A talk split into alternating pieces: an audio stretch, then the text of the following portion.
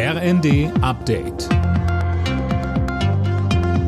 Stündlich neu. Auf den Punkt informiert. Ich bin Silas Quiring. Guten Tag. Große Erleichterung für US-Präsident Joe Biden. Die Demokraten behalten die Mehrheit im Senat. Das ist fünf Tage nach den Zwischenwahlen jetzt klar. Alena Tribold, das kommt eher unerwartet, oder? Ja, traditionell werden die Midterms zur Hälfte der Amtszeit eines Präsidenten genutzt, um die Präsidentenpartei abzustrafen. Dieses Mal offenbar nicht. Biden fühlt sich gestärkt für die nächsten zwei Jahre, teilte er mit. Nach dem Sieg der demokratischen Kandidatin im hart umkämpften Bundesstaat Nevada haben die Demokraten genug Sitze für eine Mehrheit, auch wenn das Ergebnis in Georgia Georgia erst nach einer Stichwahl Anfang Dezember feststeht. Im Repräsentantenhaus wird weiterhin mit einer knappen Mehrheit für die Republikaner gerechnet.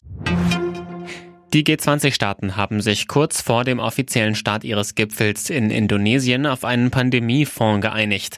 1,4 Milliarden Euro wollen die Staaten bereithalten, um gegen künftige Pandemien besser gewappnet zu sein. In der Region Cherson haben ukrainische Sicherheitskräfte nach dem Rückzug russischer Truppen mit der Räumung von Minen begonnen.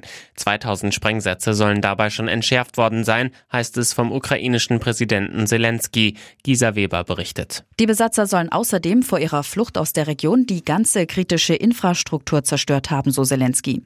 Betroffen seien Kommunikation, Wasserversorgung, Heizung und Strom.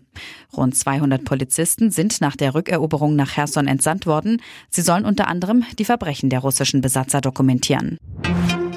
Und noch eine Meldung von der Formel 1. Heute steht die zweitletzte Station der aktuellen Saison an, der Grand Prix in Brasilien. Von der Pole Position startet der Brite George Russell im Mercedes, gefolgt von Teamkollege Lewis Hamilton.